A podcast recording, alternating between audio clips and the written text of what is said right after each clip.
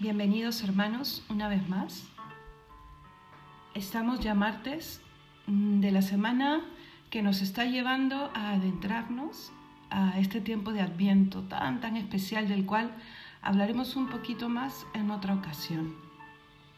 El día de hoy vamos a meditar sobre el don que el Sagrado Corazón de Jesús, que Cristo, nuestro Redentor, ha querido derramar sobre toda la humanidad y sobre cada uno de nosotros cuando nos ha justificado con su gracia, con su muerte y resurrección. Pero antes vamos a ponernos en su presencia. En el nombre del Padre, del Hijo y del Espíritu Santo. Amén. Vamos a pedírselo a la Santísima Virgen con amor filial Estamos por empezar uno de los tiempos más marianos, el Adviento, en el que caminamos de la mano de la Santísima Virgen embarazada y de San José, su esposo, hacia Belén para ver nacer al niño Dios. Vamos a pedirle a ella que nos disponga y que nos haga confiar en la gracia de Dios. Recemos juntos. Dios te salve María, Llena eres de gracia, el Señor es contigo. Bendita tú eres entre todas las mujeres, y bendito es el fruto de tu vientre Jesús. Santa María, Madre de Dios, ruega por nosotros pecadores, ahora y en la hora de nuestra muerte. Amén.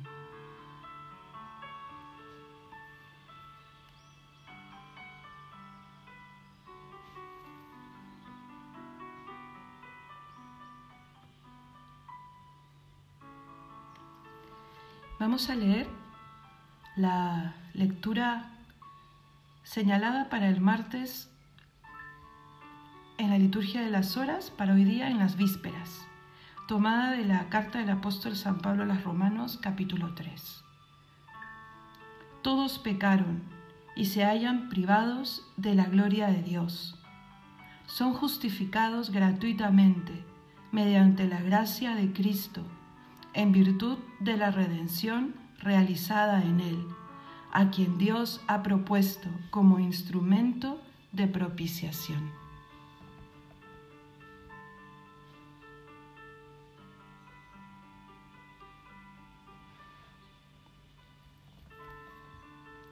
Es cierto, hermano, hermana, todos hemos pecado. Nadie puede levantar la mano y decir yo no pequé. Y con esa conciencia de deberle mucho a Dios, no solo el que nos haya llamado a la vida creándonos, sino que nos haya llamado a la vida eterna redimiéndonos, está aquí con nosotros, ese Señor a quien le debemos mucho, listo para escucharnos, listo para oírnos. Señor mío, nos has justificado gratuitamente. Por Cristo hemos sido redimidos. Regálanos la gracia, Jesús, de cerrar nuestros ojos hoy día y crecer en fe. ¿Qué cosa puede, hacer más, puede haber más grande que el haber salido de la nada? De la nada entre comillas, porque realmente de la nada nada sale. Hemos salido de tu voluntad. Tú me has pensado. Tú me has escogido. Tú me has querido traer a la vida, Señor. A esta. Y no te has conformado con eso. Me propones un camino a través del cual puedo yo ser mejor. Puedo tener paz. Puedo enmendar mis malas obras. Puedo volver a empezar siempre que vuelva a ti. ¿Qué más tienes que hacer, Señor, para que confíe en ti? que entienda que soy yo el que tiene que hacer, que es ponerme en pie, buscar tu mirada, esa mirada espiritual y empezar de nuevo contigo. Que confíes, Señor. Eso quiero pedirte. Como Pedro, creo, sí, pero aumenta mi fe. Mi fe es pequeña. Mis miedos son muchos. La carga de mi pecado a veces me tiene al margen del camino. Pero ayúdame a volver, Señor.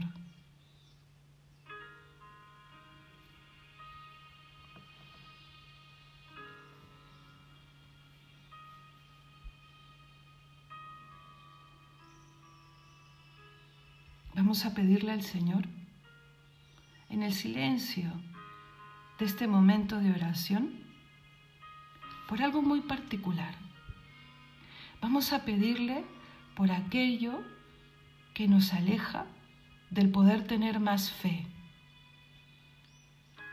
Puede ser desde algún acontecimiento penoso al que yo culpo a Dios por haber sucedido, aunque sabemos que de Dios no puede venir nada malo, pero a veces nos pasa, le culpamos. O vamos a pedir por aquel vicio que me hace caer y caer y caer, para que el Señor me cure de ese vicio. Vamos a pedir por mi flojedad, porque sé, porque puedo, porque tengo todos los medios a la mano pero me cuesta empezar una vida con Dios, me cuesta, me aburro. Vamos a pedirle al Señor para que fortalezca mi voluntad y me ponga en pie hacia la luz que es Él. Vamos en el silencio de estos segundos a pensar, ¿qué quiero pedirte yo?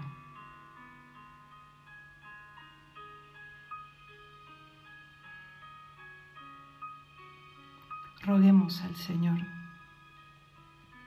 Señor, yo quiero pedir por cada uno de mis hermanos que está aquí haciendo oración conmigo. Quiero pedirte por su salvación, porque crezcan en la fe y también por sus hogares.